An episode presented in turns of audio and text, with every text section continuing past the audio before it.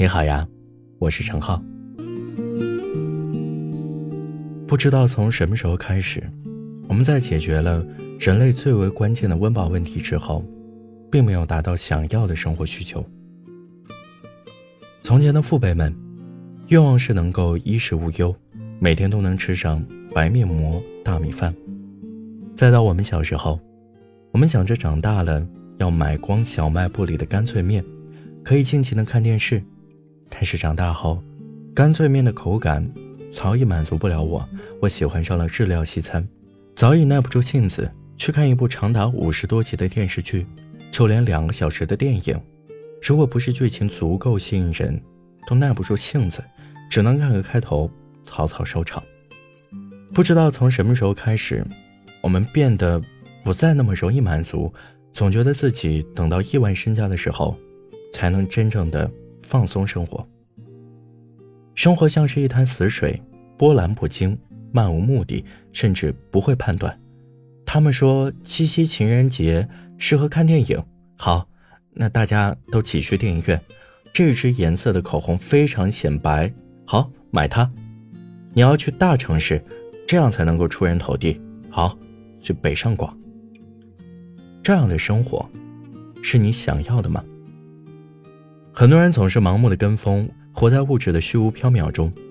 在北上广的一些一线城市，不乏有这样的一群人：明明是月薪不过万的在外漂泊着，却要学着那些博主买一大堆大牌化妆品、名牌手表。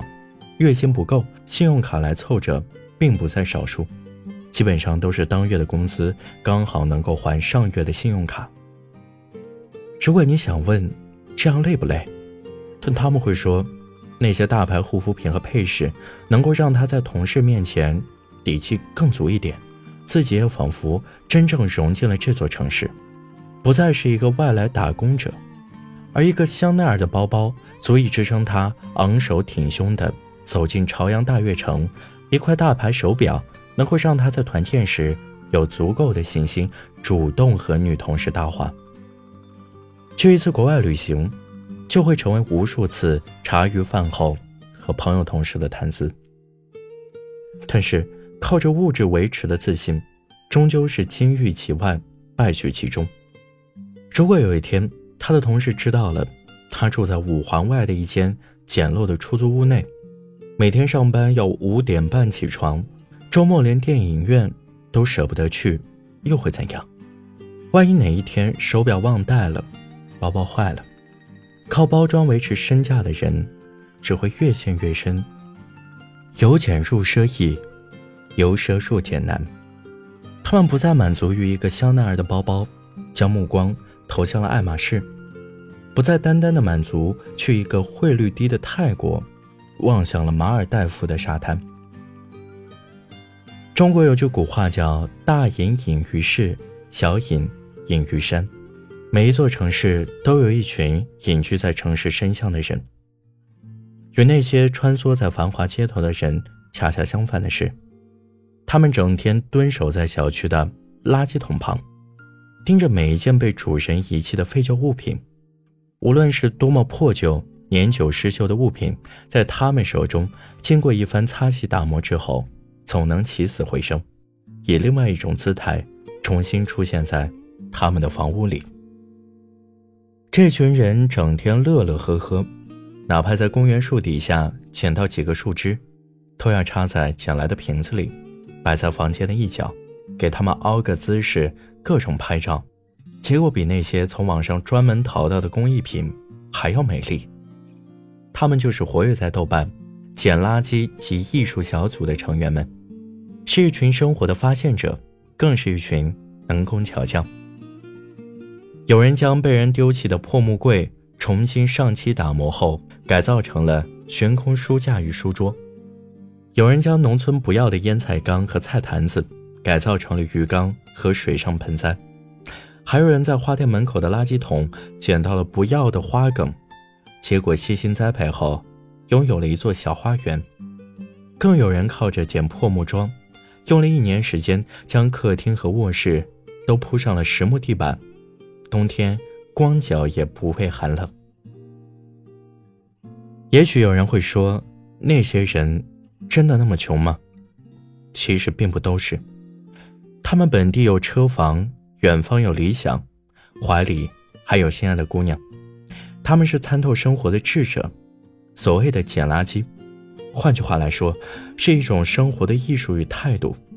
他们不屑那些轰轰烈烈的瞩目、掌声还有鲜花，只是醉心于自己的小确幸，捡来一件件灰头土脸的废旧物，然后细心打磨，让它继续发光发亮。简单明朗，不惧他人异样的眼光。三毛在温柔的夜里写道：“我有一天长大了，希望做一个捡破烂的人，因为这种职业。”不但可以呼吸新鲜的空气，同时又可以大街小巷的游走玩耍，一面工作一面游戏，自由快乐的，如同天上的飞鸟。而捡垃圾的魅力，在于可以带来意外的喜悦和乐趣。除了可以捡到心仪的物品，创造价值这些实际的喜悦以外，更吸引人的是，它永远是一份未知，在下一秒里，能拾到的是什么好东西？当你看看眼前似乎一文不值的东西，在你手中，总能够起死回生，这何尝不是属于自己的未知的小惊喜？拼多多上市了，现在也有越来越多的人喜欢用它购物了。用拼多多的人都很穷吗？